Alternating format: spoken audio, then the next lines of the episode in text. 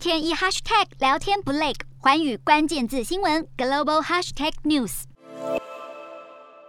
全球疫情升温，各国政府催打疫苗，使得总体接种率快速提升，但这当中却有着大大的不公平。根据统计，富裕国家至少有百分之七十七的人至少接种了一剂疫苗，但在低收入国家，这项数据甚至不到百分之十。为了解决资源分配不均的问题，美国德州科学家正研发一种名叫 Cobavax 的新冠疫苗，不仅容易制作，生产成本更低，且他们并不打算申请专利。像近期 mRNA 疫苗专利战越演越烈，莫德纳药厂和美国国家卫生院正争辩七千三百万美国人施打的新冠疫苗技术归属。若认定莫德纳药厂侵犯联邦政府的专利，可能赔偿超过十亿美元，约新台币两百七十五亿元。这群德州科学家自二零一一年以来便致力于开发两种呼吸症候群冠状病毒 SARS 和 MERS 原型疫苗，并以此为基础制作新的新冠疫苗 Covovax。目前有其他六十多种疫苗使用相同的开发技术，几乎所有能够制造 B 型肝炎疫苗。或能生产细菌、酵母这类微生物蛋白质的人都可以复制这款疫苗，